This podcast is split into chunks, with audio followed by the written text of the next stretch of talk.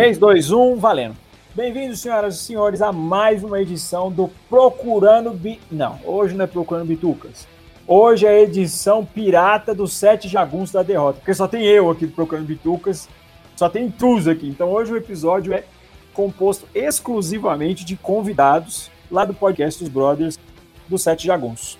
Então, comigo, vou apresentar ele primeiro, porque é sempre um desprazer ter essa peste aqui, que ele fala que não é membro daqui, mas ele já é, né? O Dãozinho.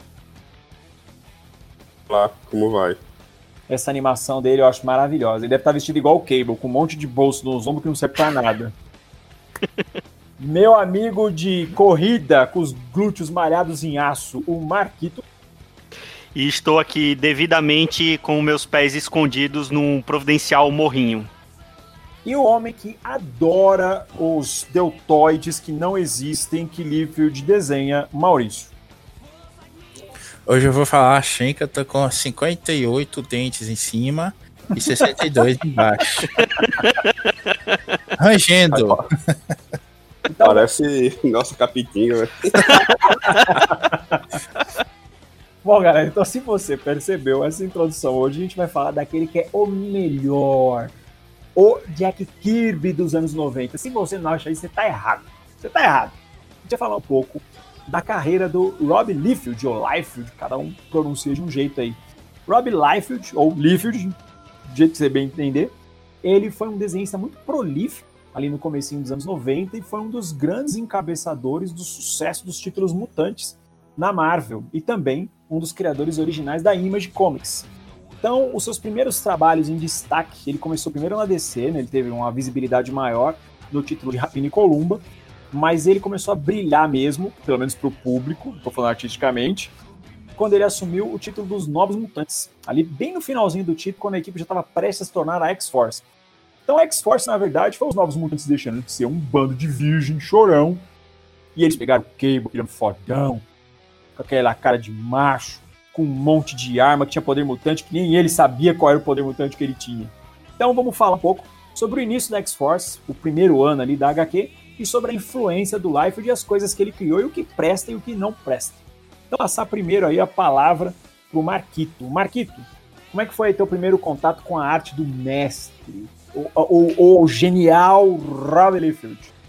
O mestre Rob Liefeld, eu acho que é, foi como a maioria do pessoal assim da, da, da minha geração, da minha idade, foi com os títulos mutantes, né? Com os novos mutantes e depois com a X-Force. E é isso, eu lembro perfeitamente de adorar aquilo, aquelas poses sensacionais, o, o, o homem chamado Cable, né? Que era é. logo, era, era a capa da, do Novos Mutantes quando apareceu, que era pô, o cara forte, com viajante no tempo, com um passado misterioso, que só depois de umas 10 edições o Liefeld foi lembrar que ele era mutante e que tinha que ter um poder, né? Ai, genial. E você, Maurício, como é que foi teu primeiro contato aí com o Rob Liefeld? Rapaz, eu cheguei um pouco tarde na, nos Mutantes. Eu comecei mais com Homem-Aranha, ficava ali um Capitão América de vez em quando, quando o Homem-Aranha participava e tudo mais. Aí eu fui comprei programa de extermínio, que são duas edições, né, da mensalzinha dos X-Men. Tempo dos X-Men. E é, na época ainda tinha o Jim Lee, é, uma porrada de gente, acho que o Bat Blevins estava na, no X Factor. E aí eu fui vendo assim como o Terço é diferente, né? Eu tava acostumado a um Alex Save na, no Homem-Aranha, um Salvo Sema. Aí vem o Jim Lee, eu fiz, eita, quanta chua nesse, quanto terço nesse negócio aqui. Aí pulou pra história dos Novos Mutantes. Terço pra caralho, fumacinha no pé, todo mundo mostrando os dentes e aquela coisa cheia de bolsos e pochete. Eu sou um fã de pochete, né? Todo mundo sabe.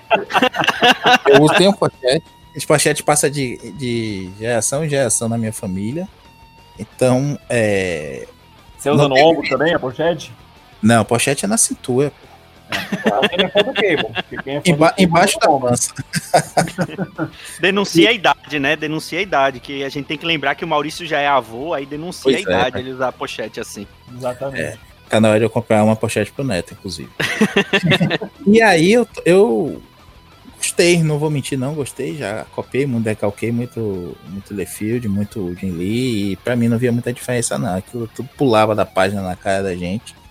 E eu adorava, só com o tempo que a gente foi, vai vendo assim as excentricidades do traço dele, né? E conhecendo mais a pessoa.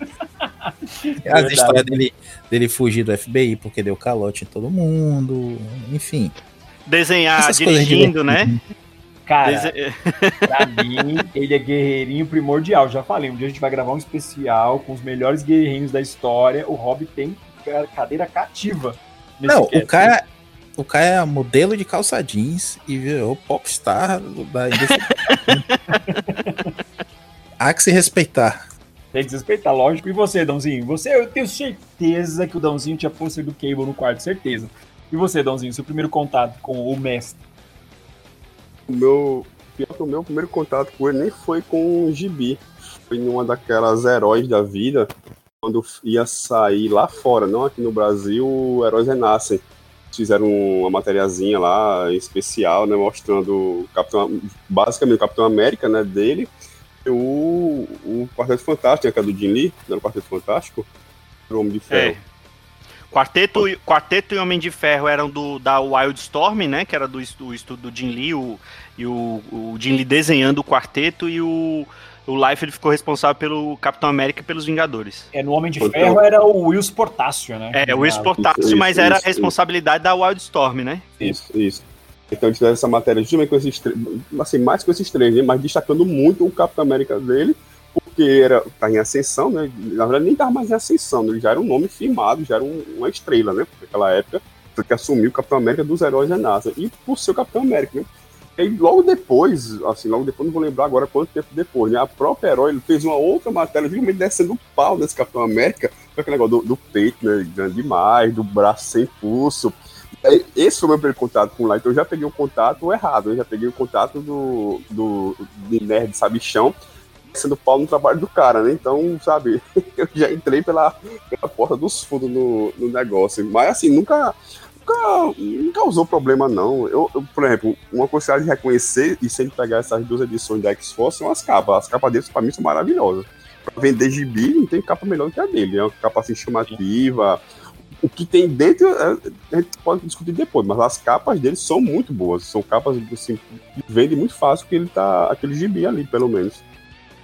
É, é, eu sou obrigado a concordar, porque assim, meu, é, é, é o impacto visual dele, aquelas splash pages, independente da anatomia tá correta ou não, né? Não vamos entrar nesse mérito. Mas ele sempre mandou muito bem nisso, cara. Mesmo mais haters que ele tivesse. O próprio nome X-Force, eu acho o nome muito mais massa do que X-Men e que X-Factor. Na época que isso chegou aqui, nas próprias heróis da vida, quando eu vi o nome X-Force, eu tenho muito mais vontade de ler pelo nome X-Force do que ler X-Men ou que ler X-Factor. X-Men eu já conhecia, né, principalmente do desenho. Mas eu pensava na minha cabeça ali, sei lá, com 13, 14 anos, entre ler X-Force e X-Factor, eu preferia ler X-Force somente pelo nome. O nome era muito bom para mim. Cara, eu nunca esqueço da, das chamadas né, que vinha nas revistas. Não perca a estreia de X-Force, mais bravos, mais lutadores, é, com atitude, sem chororô, era um negócio muito louco, velho. E a X-Force, ela foi um título que vendeu pra cacete, é um dos títulos com X no nome mais vendidos da história da Marvel ela, até hoje. Ela, até, a, até aquela X-Men 1, que, que, a, que saiu aqui naquela minissérie em três edições, né, em formato americano, que foi naquela época da divisão da equipe azul e dourada, a, a X-Force, ela, né? ela, era mais vendida, né? Foi ela, foi a Spider-Man 1, né? Do, do Todd McFarlane escrevendo e desenhando, e depois a X-Men 1 com, do Jim Lee, né? Do Jim Lee e o Claremont, né? Que foi a despedida do Isso. Claremont do título, né? Isso. Na verdade, foi a despedida do, do, da parceria, né? O Claremont ainda continuou, mas foi pra Uncanny, né? Ele continuou em Uncanny e o X-Men foi que foi, era o título do Jim Lee. É verdade, eu lembro disso, meu. E foi, eu gostei muito disso na época. Eu tentei reler um tempo atrás aí, não consegui terminar a primeira edição, né? É difícil. É, quando, quando perde o encanto é difícil, né, cara? Não, não, e se você, você pegar as três, essas três mais, mais vendidas, a melhor hoje é X-Force. Sim. É, é, dá mais então, fácil de é, é isso que eu ia entrar agora nesse ponto, né? A gente se propôs a reler aqui, né, o começo desse run da X-Force, ou pelo menos a gente vai fingir que leu, né, para você que tá ouvindo isso. A gente eu li, só não lembro mais, mas eu li. É, então, né? a gente já tem as desculpas prontas aqui narradas. Então a gente vai falar um pouquinho sobre o começo do run da X-Force, que a equipe tinha uma, uma autonomia diferente. ia, na maioria das vezes, totalmente contra os ideais do Xavier. Então vou perguntar aí pro Maurício. Primeiro que o Maurício eu sei que leu. O Maurício não é esquerdista, safado, sem vergonha, é igual um pseudo membro do Bitucas que tá aqui. Maurício, o que, que, você achou aí do começo do run da X-Force, cara? O que, que entregou, que prestou e o que era muito ruim de fato naquilo? Assim, eu. Quando você propôs a pauta, eu baixei umas coisas aqui. Opa, pode falar de pirataria? Pode, né? eu, eu baixei. Não entendi, não entendi, Maurício. O que foi? Você pode falar de Perguntei se pode falar de pirataria aqui, né? Que eu disse que baixei. Meu amigo, você tá no procurando bitucas, velho. Você acha que eu vou editar essa conversa aqui?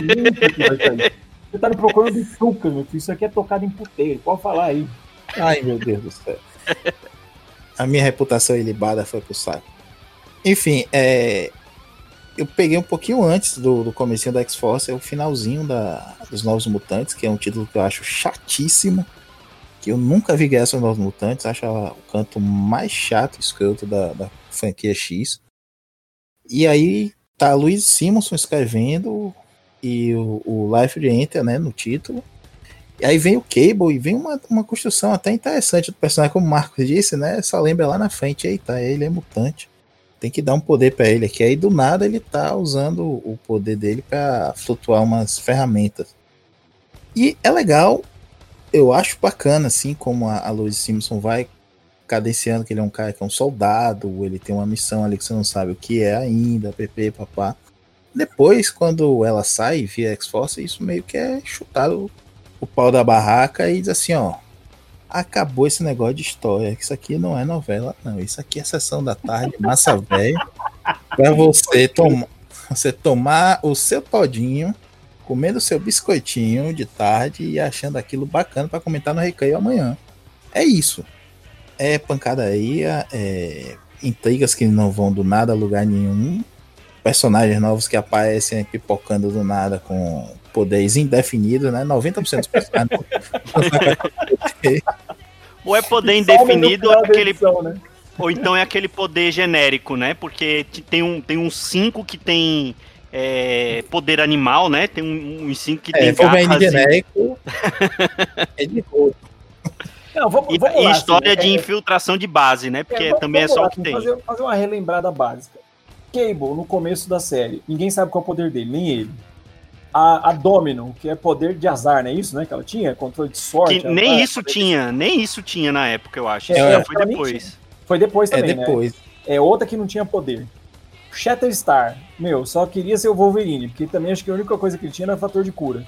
Né? E aquelas espadas dele que não servia pra nada. É, espada com dupla lâmina, que aquilo dali pra cortar devia ser um não, Exatamente, velho. Imagina se ele tá com aquela bosta, velho.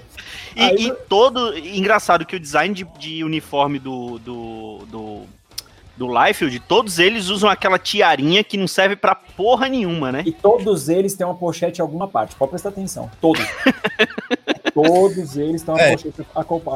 Todos, todos. Pronto. Todos Aí você, você tocou num ponto muito importante, que é a inovação fashionista do Liefeld. Ele criou pochete de coxa. Eu acho pochete que as... de batata de perna. As pochetes tinham pochetes. Verdade, tinha pochete na pochete, né? Você abria tinha pochete dentro. Ou tinha pochete fora, né? Na parte da pochete, pode crer. Ah, continua aí, Maurício. Quebrei teu raciocínio inteiro, velho. Desculpa, continua aí. Não, o, o, Marco adiantou uma coisa que eu ia falar, que é justamente esse plot recorrente aí, né? De invasão de base. Ou a base deles é invadida por alguém, ou eles estavam invadindo a base de alguém. Como foi que eles chegaram descobrindo aquela base? Não importa, o Cable sabe onde tá todas as casas mata, todas as bases secretas da Frente de Libertação Mutante. Como você, como e porque ele já não derrubou aquilo tudo, porque ele precisa de um monte de mutante inútil, porque só quem vai ser efetivo em alguns momentos ali é o, é o Apache. O míssil só fica voando para lá e para cá e aprende a, a peidar fino, né, e não fazer barulho. Atinamente chata pra caralho. Só sabe reclamar. E me identifiquei agora. e o Sheita Star tá aí. Eu, eu, gosto do conceito de Sheita Star, aquela ligação dele com, com o Longshot, o background do, do Mojo Verso. Ele é o filho do, do Sheita Star, o que é que tem a ver com isso aí? O Claremont construiu uma coisa legal, assim, ainda que confusa do Mojoverse e do Long Shot, mas perde isso também, né? E se você for ver o que foi feito depois com o Cheetah Star, esquecendo completamente esse, esse lado dele aí, é, não faz sentido. Não que alguma coisa aqui faça, né? Mas você pelo menos tem aí uma, uma força militar mesmo, isso é legal. Você perguntou assim qual é, quais são as principais coisas aí. Ele trouxe muito personagem novo, ainda que indefinido ali, né? Ele não deixou é, o fermento secar direito ali, ele já meteu na história. Ele trouxe é, uns visuais bacanas, assim, pro, pro que a gente estava acostumado na época, aquele uniforme dos Homens Mutantes péssimo, e depois quando eles mudam aquelas coisas que não tem nada a ver com nada. Ele meio que uniformiza isso e ele traz algumas, algumas amarrações na história, para o país, como o, o Apache, né, irmão do, do Pássaro Trovejante. Ele traz de novo ali alguma coisa do, do... Que vamos ser sinceros, era o mesmo personagem, né? Não dava é. porra nenhuma, né? Era o mesmo personagem. E é, pronto, tem que defender agora o, o Leffler também, né? Porque ele fez pelo menos um personagem igual ao Pássaro Tropejante. E agora o, o Apache, ele voa, ele tem fator de cura aceleradíssimo, ele mais tem um, super sentidos. Um e ainda tem aquela faca que ele arremessa em super velocidade, carrega com energia cinética e a faca explode quando bate nos lugares. Aí, pô, é, é, é, um mix de poder, né? O anjo, o Wolverine e o Gambit num só, né? É um mix de poderes aí, né? É, ele é um, ele é um super-homem mutante que é esquecido, né? Ele fica só tomando cerveja e tomando fora da, da filha do Banshee. e você, Marquito? Suas impressões aí do começo do run da X-Force? Cara, é, a, a, minha primeira impressão era que o uniforme do Cable, a armadura do Cable mudava a cada edição. Ele não conseguia repetir a mesma armadura por duas edições, sempre tinha alguma coisa diferente a cada quadro, às vezes, né? a galera fala do McFarlane com, com o Spawn, mas o, o também foi pioneiro nisso. Agora, é, isso que o Maurício falou realmente é interessante, porque ele trouxe uma proposta nova para os títulos mutantes, né? Porque é, essa parte paramilitar, não tinha um grupo na época que tinha essa pegada paramilitar que ele trouxe, né? Seu, o começo do, da fase dele com X-Force, que a Luiz Simonson saiu, foi com, já foi com o Nicieza ou Maurício? É, na verdade, o, o bota o Nicieza nessa cilada, né? Porque o Leffler não tinha nenhuma experiência em escrita. Deve ter apresentado o primeiro roteiro que o Bob Heiser botou as mãos na cabeça e disse: O que é que eu faço? Não posso perder o cara porque ele vende muito não posso dar isso aqui para ele. Aí o Unicesa foi apagar as arestas, né? E acabou criando alguns conceitos e outras vezes ele já contou no Twitter até ele recebia a página pronta e só cabia a ele colocar um diálogo ali para que a história fizesse algum sentido ligava pro, pro Life de Hobby, o que é que você quis dizer aqui? Porque ele só recebia página, não tinha texto nenhum. Não tinha texto nenhuma, pode ah, E aí, aí o, o Life dizia uma viagem qualquer, ele ia anotando assim o que dava para aproveitar, muitas vezes nada, e complementando. Era o Marvel Way do, do pior jeito, né? Pois é, porque antes pelo menos ia do, do escritor pro desenhista e o desenhista devolvia pro, pro escritor refazer, né? Repensar. Agora não, agora eu chegava a porra pronta e amanhã tem que ir pra gráfica e dar teus pulos aí. e dizem. É, tem, tem, tem um, um, boato, uma, uma lenda que diz que o, esse o começo da X-Force, o que era para ser X-Force, era uma proposta que o Life tinha pros novos, no, pros novos titãs, né? Que a DC não quis. Aí ele. Né? Aí ele levou pra Marvel. e ele, para poder mostrar que era isso mesmo, ainda, ainda cria um Slade. Slade Wilson, não, o Wade Wilson, né? Que o é Wade a... Wilson, mano do céu, pode crer, o Deadpool, cara. Puta que pariu. O, Deadpool, o Deadpool é, o, é o um pastiche do, do Exterminador, né? Mas o, o, os novos titãs nessa época também não tava muito bom, não, né? Nesse, nesse começo tava, não. 90. Não, não é, ali, ali já é, ainda era o Wolfman, né? Mas já tava ali na. Mas era, já era uma decadência, né? É, é já, já era com, queda, era né? com Tom Grumet. Tem umas coisas boas, mas já não era a mesma coisa da época do Pérez. Mas ali ainda era com Tom Grumet, já tava entrando naquela parte das, das tropas titãs, ali Armagedon 2001, aí já é a parte ruim. Mas um Sim. pouquinho antes disso ainda tava bom. É, teve o Titãs Traídos, né? Que foi uma baita Isso, saga isso. legal, né? Foi, foi bem. É, eu acho que assim, ele teve Caos um canto do Total Cisne legal, né? É, Caos Total também foi legal. Eu acho que ele teve um canto do Cisne legal, mas ele também teve um- uma barriga na passagem dele pelos Titãs que foi, foi bem zoadinha. E você, Dãozinho, suas impressões aí do começo do run do Liefeld, os seus heróis raivosos com os dentes rangendo a cada quadrinho? Cabe dizer que, ao contrário de vocês, eu li a primeira vez agora pra gravar, tá? Não tinha contato nenhum com isso daí, nunca tinha lido na minha vida. Seu herege. A Mutantes não é, não é muito minha praia, não. E aí a impressão que fica pensando num gibi mensal é que é uma boa, né? Já que, que de uma edição para outra é, é, sabe, é um abismo. Não existe uma continuidade nenhuma de lógica na conversa. Esse plotzinho que é do Mancha Solar ali correndo por fora, que não sei onde é que vai dar aquilo. O resto é basicamente um episódio da semana, o que para uma leitura mensal eu acho uma coisa muito boa se você pensar que você lê o gibi ali mensal, sabe, religiosamente, você esquece o plot. Hoje em dia, então, né, esses arcos de cinco partes, seis partes emendados, se você não, não lê de uma vez, eu mesmo esqueço. Quando chega a próxima edição mês que vem, eu leio, não lembro de porra nenhuma. Aqui, pelo menos, eu, tinha desculpa, né? Se eu não lembro de nada, porque, porque a próxima edição tem qualquer sentido com a edição anterior. Mas mesmo assim, é um negócio muito divertido, viu? não tem o que reclamar, não. Apesar da, das incongruências de roteiro, dessas viagens, assim, a arte não me incomoda esse negócio de, ah, o pé, quem vai ficar olhando porra de pé em desenho de gibi, pelo amor de Deus. Então, assim, a arte não incomoda, não, na moral, velho. Gosto mesmo, tem uma, uma violência gratuita, que não, não é aquela violência gratuita, estilo Gartini, que tá falando mais cedo, né? A bobagem de chocar pelo choque. Mas assim, é um filmão de ação, daqueles filmão de ação bom, sabe? Que você assiste ali, comendo, olhando outra coisa, e se diverte, não tem que reclamar, não. O, o é um trabalho muito bom no diálogo, o diálogo se encaixa ali. A história, você lê muito rápido, né? A história anda muito rápido. Então, em vez de ficar aquela papagaiada de mutantes, ou perseguir, aquela choradeira toda, amor, pra porrada, que é o que interessa. Porra sem sentido, divertido, sabe? Matança, loucura, briga interna, gente se matando, desconfiança, traição, e vem gente que ninguém sabe de onde pra fazer, ninguém sabe o que. Cara, eu gostei demais, né? me diverti muito. Uma coisa. Fala aí, Maurício, pode falar. Depois eu, depois eu falo se você terminar, pode falar.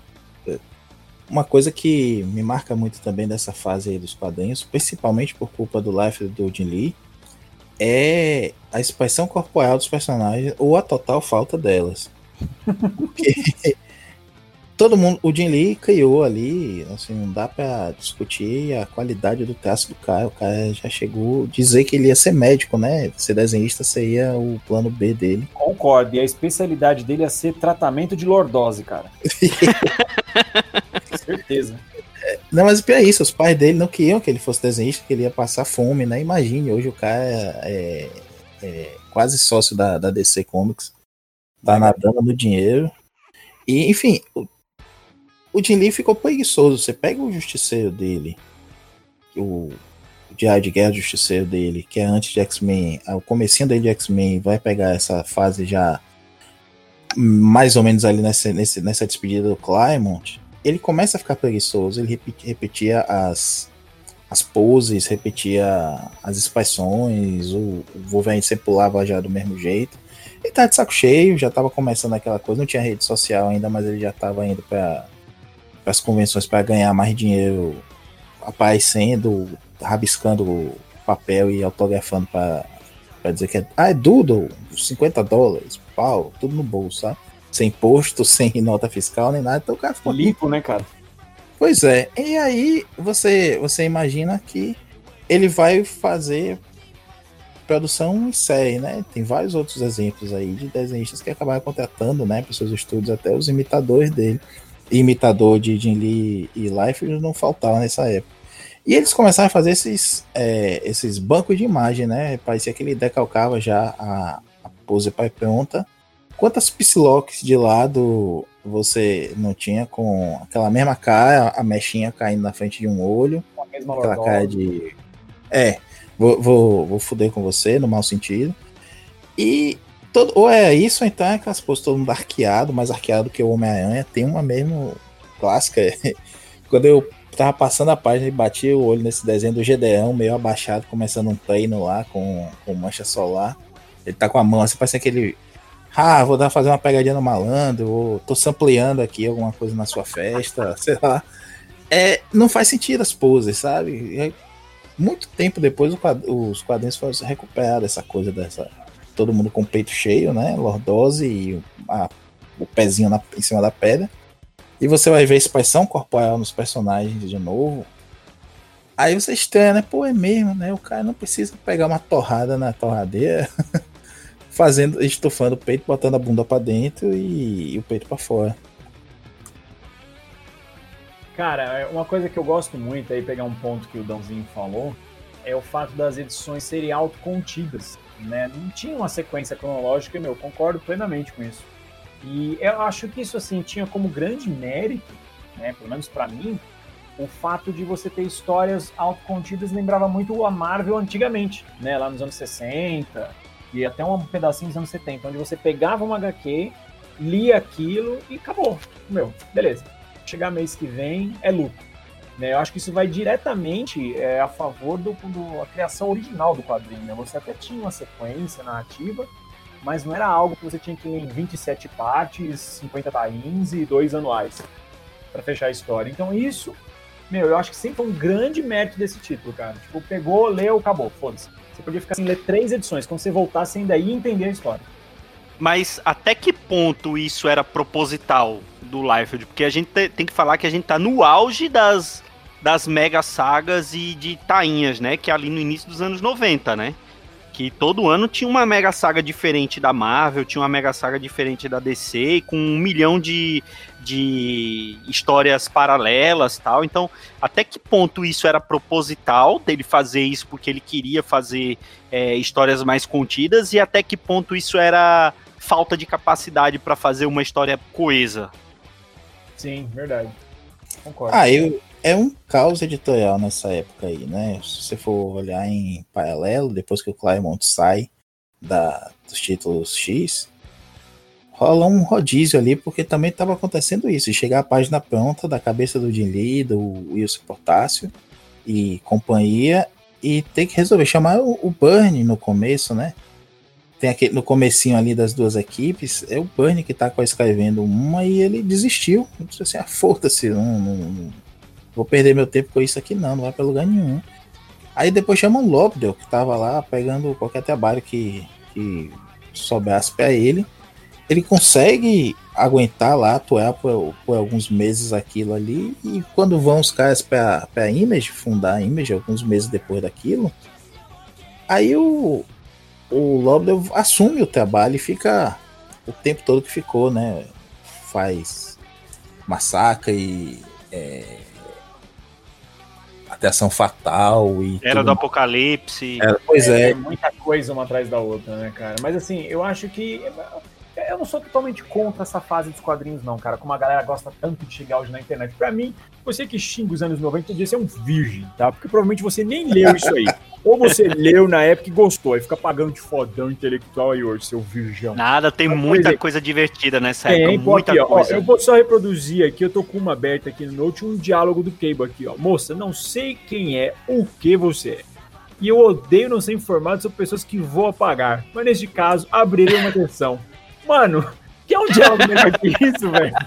Não tem nada melhor que isso, mano. É, isso, isso poderia ter sido falado por Deus John Matrix. Exatamente. Tipo, meu, eu não quero saber quem é você. Toma, morre, entendeu? Tipo, você vai me jogar, você falou que ia me deixar vivo. Eu menti. E joga o cara do abismo. Isso é um momento clássico, velho. Então aí a gente. Ah, tem muito, fala, tem fala, muito despeito tem muito despeito mesmo disso aí, a galera querendo pagar de adultão, e agora eu só leio quadrinhos franco-belgas. É, exatamente. Sabe? E é farofa, assim como você precisa do negócio para pensar e viajar, acaba com o gibi, você olha pela janela, fica pensando na vida por cinco minutos. Você tem que ter essa, esse farofão também, como eu falei, para comentar no recreio no dia seguinte com os colegas, tomando o seu todinho.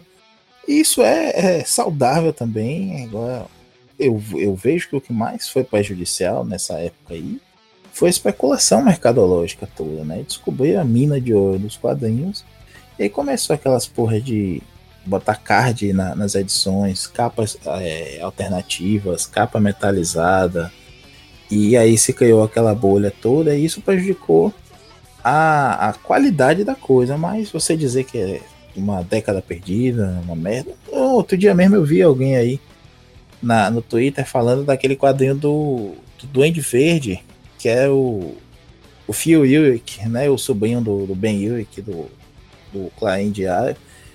E aquele título é massa, aquele Duende Verde participou até de um tie do, do Massacre, e é muito bacana. Você tem a, a MC2, né? O universo alternativo da Marvel, que tem a Garota Aranha. Uma porrada de coisa muito legal que saiu ali naquela. E falando só da Marvel, né? Não, não dá para você não gostar de uma queda do morcego, morte do super-homem. Pode ter todas as críticas que tem. Ah, é datado, tem muito texto, isso e aquilo. Mas não deixa de ser ter sido divertido. Você pode ler hoje com a memória afetiva, você pode reler aquilo ali e achar coisa boa, assim, só não ter frescura, né? Outro dia a gente gravou sobre Filho Pródigo do Batman. Tem um monte de besteira, um monte de coisa que, até pela forma como a história foi pensada naquela época, contrasta com o que a gente tem hoje. Mas bote na cabeça, isso foi daquela época, leia como algo daquela época, não como se tivesse sido feito semana passada. É, também, também concordo. E uma coisa também que eu gostava muito do Liefeld era o caráter design dele, né? Criação. Ele era um Jack Kirby, só que do avesso, né? Com dor de barriga. Ele criava um personagem por página. E no excesso de criatividade, ele criou o maior vilão da X-Force, que era o conflito, que era o Cable. Puta que pariu, velho. Era o, o Cable com ombreiras pontudas. Exatamente, com a armadura corporal inteira. Mas era o Cable, igualzinho. O Olha aí. O vilão, foda. o vilão foda é o personagem principal. Puta que pariu. Olha aí, disse não deu nó na cabeça naquela página que ele tira o capacete. Quando dá o close lá na última página, splash play. Splash page com a cara do Cable na roupa do, do vilão. Você fala, que porra é essa? Claro que você vai voltar no mês seguinte pra, pra comprar a próxima edição. Você vai passar o mês todo pensando que porra foi essa? Quem é esse cara aqui, sabe? É diferente como o Dão falou, né? É diferente de hoje que você, se for ler uma por mês, no mês seguinte você não lembra foi que você leu no mês passado. De tão descomprimida e pasteurizada que é a coisa para poder caber num encadernado depois. Verdade. E você, Dãozinho? Você curtiu esse primeiro run aí do, do, do Life, de, de um modo geral? Eu sei que você gostou das HQs e tal, mas você acha que vale a pena ainda hoje em dia ler essas 12 primeiras edições? É, vale sim, eu acho, eu concordo plenamente com você. Essa, essa conversinha que ainda existe até hoje, 20 anos depois, anos 90 foi uma década ruim, não sei o quê. Tirando o que o Marquinhos falou, né? Tem muita coisa divertida, tem muita coisa muito boa também, sabe? Tem, tem, por exemplo, o Batman por muito tempo esteve em, em alta, histórias muito boas mensalmente. Super-Homem na Marvel tem muita coisa boa, né? Tem muito bom, assim, que ficou por um bom tempo em alta. O problema é que fica se destacando esse, aquelas coisas da Image, né, que ninguém fala mais hoje, Spall, é, Strike Force, isso era ruim, isso era ruim mesmo. Isso era ruim na época e é pior ainda hoje. Fica se, se pegando por isso, e como se tudo tivesse aquela ideia que fosse ruim. O que é bom hoje é ler, sei lá, é, ser o milagre do Tom King. Não, tem muita coisa boa. Esse é, eu insisto, é muito bom esse rum, tirando essa essas coisinhas que tem em qualquer mensal, não adianta. Você, você for pegar, mesmo que você tenha gostado, adorado, o Batman do, do Snyder que saiu, tem, acabou não ter nem cinco anos. For pegar para reler, você vai ver um bocado de, de papagaiada também, de mensal, que não tem como fugir. Filho. Gibi mensal é isso daí, para segurar o, o segurar o break ali mês a mês da, de uma revistinha, tem, tem essas bobagens também. Então, tirando isso, cara, é muito divertido, a não ser, a não ser você leva o gibi a sério demais. Aí o problema é com você. Quem leva gibi muito a sério, velho, tem mais é que se fuder mesmo. Não tem pra onde é correr, virgem. não. Quem leva gibi muito a sério é, é virgem. É, não tem pra onde correr, velho. Quer levar um negócio muito a sério, quer, quer ver diálogo de, de livro de realismo russo, ah, então vai se fuder. Aí tem que se fuder. Deixa eu fazer uma pergunta. Vocês falaram da DC, né? Vocês acabaram citando aí a morte do Superman e tal, que é tudo mais ou menos da mesma época, né? Que é aquela época em que meu tinha que vender alguns, muitos milhares de exemplares, a queda do morcego é da mesma, da mesma data ali, mesma época? É tudo mais ou menos da mesma época, que foi quando é, a DC estava querendo renovar os medalhões. Então teve a queda do morcego, teve a morte do Superman, teve o teve o Crepúsculo Esmeralda lá do, do Parallax, né, do Hal Jordan. Uhum. Teve o, o, da Mulher Maravilha. A Mulher Maravilha do, do Burnie é por ali ou é depois, né, Maurício? Mas Depois, teve. É, é, o, que Depois, te- é, o que depois. teve foi a troca da É. Mulher Maravilha pela Artemis, né? Que, é- que era. Que é verdade. Que ela tinha 50 metros de perna, né? É, na época que o. Na época que o Mike Deodato era um Jin Lee wannabe. Ele, é, pode crer, ele, ele era um produto da Image Comics total aquela época, né, cara? E a trança do cabelo dela, e até o pé, né? E fazendo todo curva, fazendo desenho. Não, ele, ele aloprou com os visuais, né? O shortinho pagodeiro pra, pra Mulher Maravilha e aquele tank top pro, pro Thor, né? Pode crer, os visuais eram, eram horrorosos. Mas ainda a gente se mantendo ali na Marvel, né? É, depois que o Liefeld saiu, né, quem assumiu os desenhos da X-Force foi o Greg Capullo, né, que é um cara que ele ficou mais conhecido pelo trabalho dele no Spawn, né, lá depois que eu esqueci o nome do autor do Spawn, Capsule. Todd McFarlane. Obrigado. Que o Todd saiu, né, da frente do título e ele acabou assumindo os braços. O Capullo foi um cara que mandou muito bem. E aí, ele saiu do X-Force e foi criar a Image Comics com os outros caras. E aí na Image Comics, aí, aí sim o Life entrou na porra louquice máxima, né? Que ele criava um título por semana. Mas se a gente filtrar, né, aquele o chorume máximo, ele deve ter criado alguma coisa nesse meio. Então eu vou perguntar para cada um, tá? Começando pelo Dãozinho. Dãozinho, do começo da Image até uma certa parte dela aí, o que, que você acha que o Life fez que pelo menos o conceito era bom e sobreviveu bem? Tipo, deu para tirar alguma coisa boa dali? Aí Youngblood, Youngblood era, era legal sim, velho. Eu não Era sei, eu não reli, né? né? Youngblood era X-Force, né? É bom e eu não li. Eu não reli, não, não reli. Não reli. Assim, depois, né? Anos depois, mas na época era, era legal sim, velho. Muito E- legal. e ainda mais tinha o Bedrock, né? Aquele grandão, né? De pedra, né? Que era muito legal. Isso, e, e, e abriu, publicava em, em formato americano, papel melhor, pô, ficava melhor ainda o negócio. E era legal sim, Youngblood. Verdade, bem lembrado. Isso aqui saiu em formato americano. Eu acho que no começo da Image, me corrija se eu estiver errado, foi quando a Abril começou a dar atenção de fato pro formato, né? Formato americano. Foi, acho que antes disso, porque a- os primeiros títulos da Image que vieram pro Brasil, salvo engano, foi pela Globo, que foram os títulos da Wildstorm e da Top Cow, né? Que foi o Wildcats, Gen 13, o Cyberforce e o Verdade, Strike Force. Verdade. Foi pela Globo, que foi quando, na época da primeira edição da Wizard aqui no Brasil, que era aquela Wizard da Globo. E aí depois foi que abriu, veio com Spawn e Youngblood. E Dragon. E Dragon, é verdade. Cara, Savage Dragon, que pena que isso não vingou aqui, cara. É um título tão legal, li muito isso via Scan, cara. Meu, é muito divertido. Muito, muito, muito divertido. E é você? o, é o único título que tá até hoje, né? Ele e o Spawn, na verdade, mas o É, Spawn já é. teve. Então, só que a questão Já é que o teve. Larsen tá no título desde o início, né? Ele nunca saiu. É, o Larsen tá de, é, eu acho que até hoje é considerado o título independente mais longevo, porque É. eles ainda consideram a, a Image como editora independente, né? Pelo, pela forma como ela foi feita, né? Pela concepção da, da editora, né? Sim. É, e você, Marquito, aí das criações do Life quando ele chegou na Image, você tem alguma preferida? Cara, eu, eu li pouquíssima coisa desse início da Image, mas eu acho que era em Youngblood também. Ele, eu lembro que é, da, dali do, do estúdio dele saiu Youngblood, saiu Glory, né? Que a gente falou do Deodato. O Glory é, é, é criação ali do, do Deodato, né? Que era a Mulher Maravilha da Image. Sim. Então teve o Bedrock, teve ah, aquele Prophet, né? E teve o Supremo, que depois só ficou mais. virou mais cult depois que o Alan Moore pegou pra escrever, né? É, eu ia citar o Supremo, cara. O Supremo, assim, o Supremo eu cheguei a ler algumas edições do Liefeld mesmo. Muito ruim, velho, meu Deus do céu.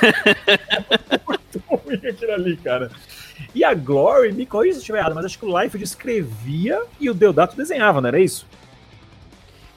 E aí você já não sei, mas eu vou, vou pesquisar gosto não ficar em dúvida com os meus. preparado, aí o convidado ele tá desesperado digitando no Google agora procurando informação. Como Vou que passar pra- Vine, como que Vine, como que Vou Vine. passar pra quem Eu acho- sabe. Vou passar pro Maurício. Você, Maurício. Quais são as suas preferidas aí do Liefeld no começo aí da Image? Rapaz, você pega um, um, cara que conseguiu fazer até um, um super-homem dentes rangentes no, no Supremo, né? E fez várias versões do Capitão América aí, pirateando direitos quando foi demitido. Cara larga, cara larga. Na cara do, aquele Fighting América. Foda-se. O pior, o pior é que o Fight América é um personagem que existia, né? Eu acho que ele é do. É do Kirby. É do Kirby é. com o. Eu acho que é dos mesmos criadores, do Kirby com o outro é criador. é o Joe, Joe Simon, é isso mesmo. Simon, é, era, era do Kirby. Então ele pegou uma criação do Kirby para fazer o, o, continuar o Capitão América do Heróis Renascem dele, que ele foi demitido, né? Pois é. é. Eu acho que mim, o principal legado dele foi ter voltado para fazer Heróis Renascem, dar a merda que deu como um todo e o, a Marvel finalmente colocar a mão na cabeça e o mercado de uma maneira geral e se tocar que precisava contar histórias boas, não só vender capa alternativa e, e eleger desenhista da moda, né? Uma merda, por outro lado, porque assim, você falou até do Capulo, eu adoro o Capulo também, aquele aquele guiazinho, né? Aquelas aulas que ele dava na Wizard que saíam aqui na época, o Basic Training. Verdade. Porra, me, me ensinaram muito de narrativa, o cara tem uma narrativa muito boa, você vai assim, ah, ele só faz poder, sujão, tal, não. Ele sempre teve uma narrativa boa. Eu, eu fui até o final do Batman do Snyder por causa dele. Apenas porque é muito bom o trabalho dele ali mesmo. E tem mais. É, o Capulo conta. Eu vi um podcast com o Capulo uma vez, ele falando que quando o, o Life dessa galera toda sai pra Image, a Marvel chega para ele e diz assim: ó, agora você é nosso cara. Você quer ir pra X-Men, quer pegar um título, não sei o que, não sei o que lá. Quer, beleza. Na semana seguinte, a Marvel muda de posição justamente porque viu assim, a gente deu muita tela para esses caras aí, estão se achando agora, estão com capital para abrir uma editora e virar concorrente da gente. Então eles começam a podar os desenhistas. Eles quase perderam o Adam Kubert nessa época também, e, e outros tantos, né? O problema é que ele, alguns foram tentar ir para a DC, a DC não oferecia mais dinheiro. A DC também não estava querendo capitalizar isso, sabe? Tipo assim, a, a Marvel fez, criou esse monstro que mordeu a mão deles, não podemos entrar nessa agora. E aí acabou se é, perdendo ali um, um, puta projeto que o, o Capulo tinha dentro da editora. Ele ficou com o tempo que deu, negou o primeiro convite do, do McFarlane. No segundo convite, ah, quando ele viu que não tinha espaço na Marvel, ele disse: foda-se, vou embora daqui. E, e foi para Spawn e virou o, o, o autor que é hoje, né? Um cara, gente boa pra caramba e um puta desenhista também. Então eu acho que assim, dentro dos quadrinhos de personagem, eu não sei, acho que até mesmo a criação do Deadpool, o, o Life, no comecinho, quando o Deadpool começou a quebrar a quarta parede, falar com o leitor e tudo mais, ali na fase do Joe Kelly, né? Isso não é do. É isso do... que eu ia falar, isso não é do Liefeld, né? Porque ele Liefeld, não gostava. O do Liefeld é outro personagem. Pois é, ele não gostava. Eu lembro de uma fala dele na Wizard americana, bons tempos de, de dólar a um real, né? Que dava para importar o Wizard todo mês tinha sempre aquela banquinha maior, a banca do aeroporto e tudo mais que você conseguia comprar a, os gibis importados. Eu lembro dele falar que ele não gostava disso, esse não é meu personagem. E hoje ele surfa na onda. Ele diz Verdade. que foi ele que inventou. Teve uma, uma briga autoral com, com o Nicieza, que foi ele que fez tudo do, do Deadpool. Tem uma briga com a Louise Simonson, porque ele disse que foi ele que inventou o Cable sozinho, e a Simonson não teve nada a ver com isso. O Deadpool dele é o Deadpool do filme do Wolverine, né? É aquele lá. É. Pode crer. O que eu gosto do Rob é isso, é porque ele é guerreirinho mesmo, ele é cara de pau, ele mente na cara larga e foda-se. Ele tá cara, ele, ele, conseguiu ele ser tá expulso da própria editora, bicho. Isso não é para qualquer um. Cara, mas eu não sei, assim, eu vejo muita galera falar mal dele, né? Tipo, ah, porque o cara dá mau caráter, o cara mentiu mesmo, tal, não sei o quê, blá, blá, blá, blá, blá. Mas eu acho que ele é o true American hero, sabe? Tipo, na essência mesmo. A oportunidade tá lá, ele se sujou de merda até o pescoço, ganhou dinheiro pra caralho, ficou milionário com 20 e poucos anos, e tá aí hoje, continua cara de pau, bloqueando todo mundo no Twitter e ganhando dinheiro com uma porrada de coisa que ele só desenhou, ele não ajudou a criar os conceitos. Ele é foda. Não posso falar mal do mestre, ele compartilhou nos stories dele do Instagram uma postagem minha também com, com os bonecos que eu tenho do, da X-Force. Mas, assim, ma mal Eu odeio sua coleção de boneca, ela derreta. Minha nossa. Mal Eu não sei, não dá pra dizer que ele é mal caráter que é a vá. Agora é que ele anda ali na, na, na linha tênue e é, bicho. Aquela história da, da demissão dele da, da Image é foda. Tem até no, no documentário do, do Kirkman, né? Que ele mesmo conta que soube que ia ter reunião para expulsar ele. Ele alugou o quarto do lado no hotel. Eu botou vi isso. copo na parede, ficou ouvindo os caras. Quando ele viu que ia dar ruim para ele, ele mete o pé na porta e diz: Vocês estão aqui reunidos sem mim, né? Então eu não quero mais saber disso, não. Eu peço demissão. Só pra sair por cima, sabe? É um cara muito escroto. É o guerreirinho, é o guerreirinho.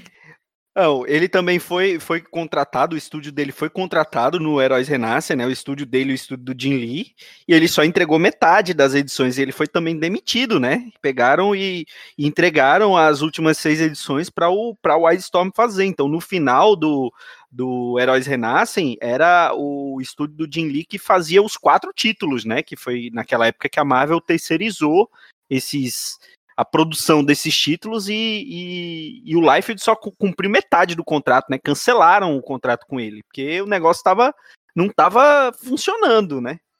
Verdade. Tá, galera. Então vou, vou tentar só fazer uma reflexão final aí desse papo do Liquid. Então começar pelo Dãozinho. Dãozinho, pra você, a gente sabe que o quadrinho dele era farofeiro mesmo, o cara criava personagem, mano, literalmente do rabo, conceitos que ele criava os personagens, mas a grande pergunta é, você acha que o Liefeld sobreviveu bem ao tempo? Tipo, um moleque de 15 anos hoje, ele pega um quadrinho do Liefeld com toda aquela violência, peito e bunda para todo lado, vagina na cara, piroca gigante dos personagens. Você acha que funciona bem hoje, em pleno 2020, ou não? Tipo, meu, puta, foi legal naquela época, mas hoje não funciona mais. É isso que eu falei, né? Funciona dependendo do espírito que você vai para ler. Eu, eu nem pego o que o Maurício falou, né? De que tem que ler pensando na época tal. Não, pode ler pensando hoje, se você não ficar muito nessa noia de. E primeiro que aquela coisa, né? em vez de chamar de gibi, fica chamando de quadrinho, de HQ, já começa a complicar, né? Então fica no ênfase demais, que, que transforma, não na arte, né? de não na arte. Aí se você for levar por esse lado, desiste, né? Nem lê Marvel DC, nada, né? nem live, né? não lê nada da Marvel Ah, não lê né? nada, né? Não lê Não nada. lê nada, né? Se você não pegar o gibi ali pra você, aquilo que eu falo, né? Você não pegar o gibi pra ler de ônibus, esperando passar o ônibus, metrô, cagando, sabe? Caminhando ali rapidinho pra chegar no ponto. Se você não ler assim, velho, for ler sentado, de óculos, né? Tomando chá, você não pode ter charuto. 15. É, pode ter 15 ou 50, velho. Você vai achar, mas você lê, sei lá, na rede, como eu leio, deitado, sem camisa, um cara de gibi espalhado, sabe, dobrado, aí, velho, você vai se divertir muito. Eu acho que funciona assim, pegar um moleque de 15 anos hoje, ele, se ele não for muito viciado em, em- em mangá, em anime, que é outra pegada, os caras não gostam disso aqui mesmo, se for nessa praia, se aquele moleque que gosta de jogar é, videogame mais violento e bagaceiro, de loucura, sabe, vai se divertir bastante aqui, velho. Erro, não. E você, Marquito, o que, que você acha? É, eu, eu tô muito nessa vibe do Dão. Também acho que é, para um moleque hoje tem tudo ali que, que adolescente gosta. Tem é, mulher gostosa, é, armas maiores do que o, o, o tronco do, do personagem, né? Que, que ele tá carregando a arma, que é, é impossível para um, alguém carregar uma arma daquele tamanho, mas tá ali é, porrada do início ao fim, morte e ressurreição, personagens grotescos, porque quando ele vai desenhar um personagem que é, é grande ou que é um monstro, ele faz monstruoso mesmo, né? E, e assim, é, é correria, é correria do início ao fim. Você é, lê rápido, porque isso é uma, é uma vantagem para os adolescentes hoje em dia. Você não pode ter alguma coisa que, que demore muito para ler, porque senão vai o cara ele não vai conseguir prender a atenção, né? Com, com tudo que tem hoje em dia, ele não vai se conseguir prender mais do que 10, 15 minutos para ler um, um Concordo. gibi. Então, pensando nessa, pensando nisso, eu acho que vale muito sim. Hoje em dia também. É claro que depois que você já, já lê há muito mais tempo, que você já, já leu outras coisas, se você for pegar aquilo para ler, não vai ser a mesma coisa, mas de ver Playboy, ou agora não é mais Playboy, né? Entrar no Xvideos e, e, e ler gibi é perfeito. Verdade. E você, Maurício? É, eu faço duas distinções aí, concordo e discordo do Dão. Se o cara é esse leitor, como o Dão falou. Maurício, aí, só um minutinho. Discordar do Dão é obrigatório aqui. Você já acabou de ganhar um passo de participar de futuros episódios do Procurando Bituca. Não, mas em parte o Dão tem, tem razão, e aí você retira o convite. A pessoa não entende, velho. Mas você vai concordar comigo também e com o Dão, porque se é esse leitor aí, pau no cu e descolado, que só, pega, só lê aqueles tijolões, aquela porra é, de 600 páginas, capa dura e tudo mais, não tem nem como você apoiar na barriga para você ler encostado na, na, na cadeira, no sofá, na, na rede. E o cara só quer ler arte e falar de, de gibi como uma forma de expressão, porque a mídia dos quadrinhos e do seu quê. Aí realmente você precisa de contexto para entender o momento daquilo.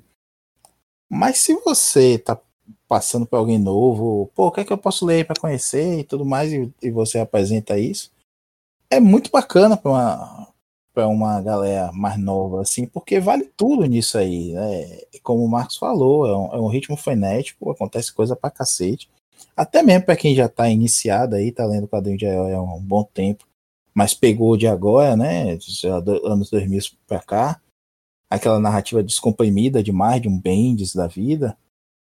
Você tem essa forma de ver o quadrinho aí também, que é, acontece coisa pra caralho. A gente fala isso sempre no pilha lá, né? O gibi mensal tem que fazer você comprar esse mês e querer voltar no mês seguinte.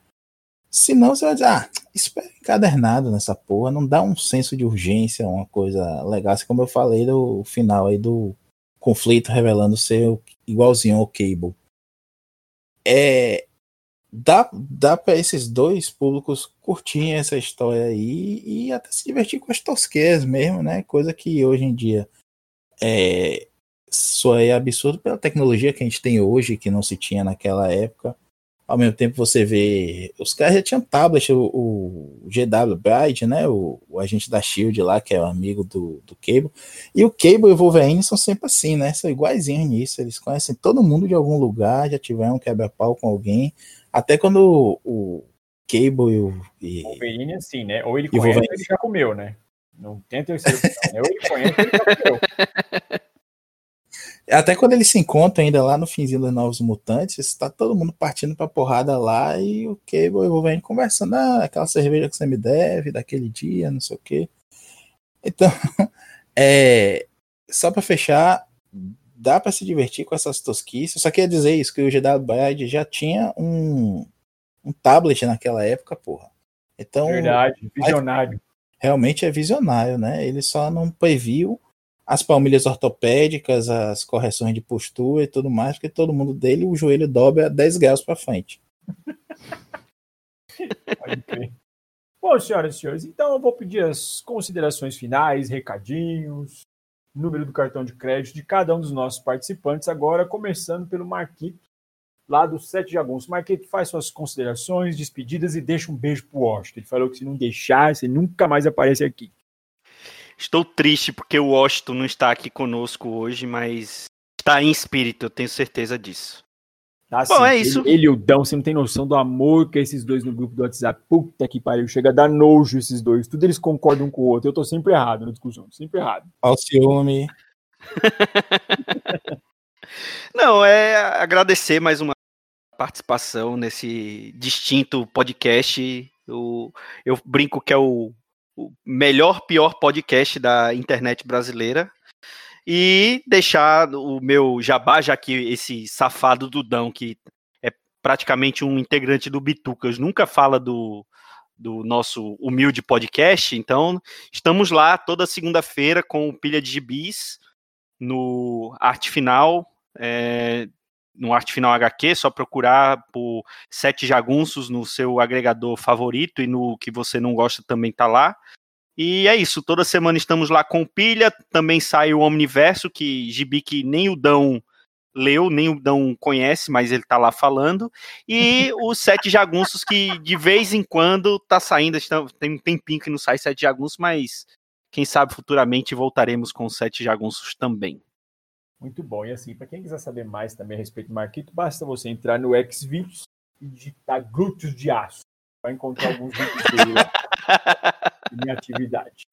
Passar agora a palavra para o Maurício. Primeira vez Maurício aqui, foi desvirginado, mas peguei leve com ele.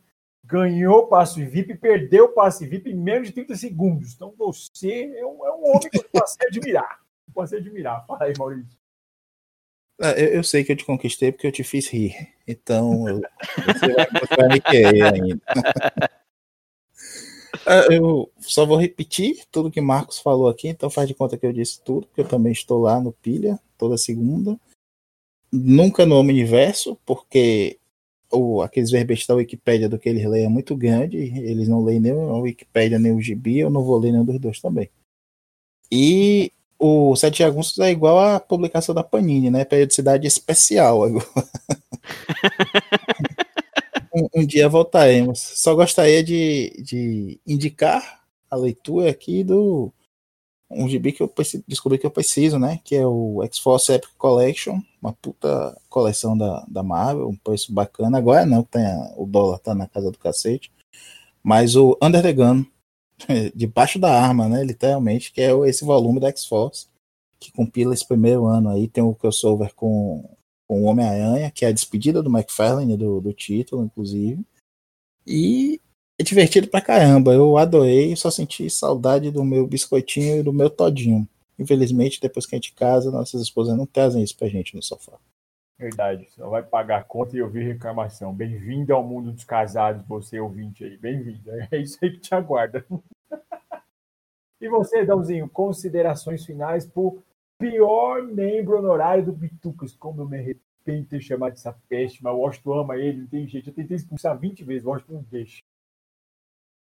Agradeço mais uma vez o seu convite.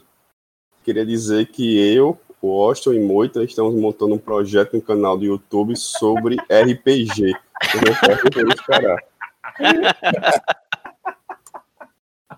Vai ser o fugindo do ponto. É, e para quem quiser seguir o Dão nas redes sociais também, lá no Twitter, ele assina como Dercy Gonçalves, tá? Só você procurar o perfil Galera, para você que escutou até aqui, né, eu queria agradecer primeiro aí a todos os, os meninos, menos o Dão, Dão não vou agradecer nunca. Queria agradecer aí ao Marquito mais uma vez, ao Maurício ter participado com a gente. Sou muito fã do podcast deles, tá? Que é o Sete Jagunços. Você pode achar no Spotify, no Deezer, todos os agregadores de podcast. Na puta que pariu, você também se procurar, você vai achar lá também. Eles têm esse programa semanal, como o Marquinhos já bem colocou aí, mas vale muito a audição, tá? Mesmo que você não seja tão fã de quadrinhos, um papo é descontraído e também na dor de barriga sempre vai te ajudar.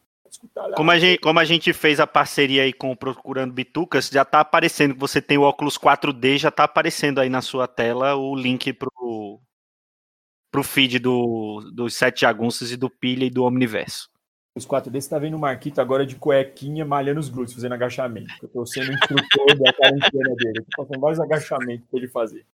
A cuequinha pra do você... Batman dele. pra você que escutou esse besterol até aqui, meu muito obrigado, beijo no coração e tchau. Falou!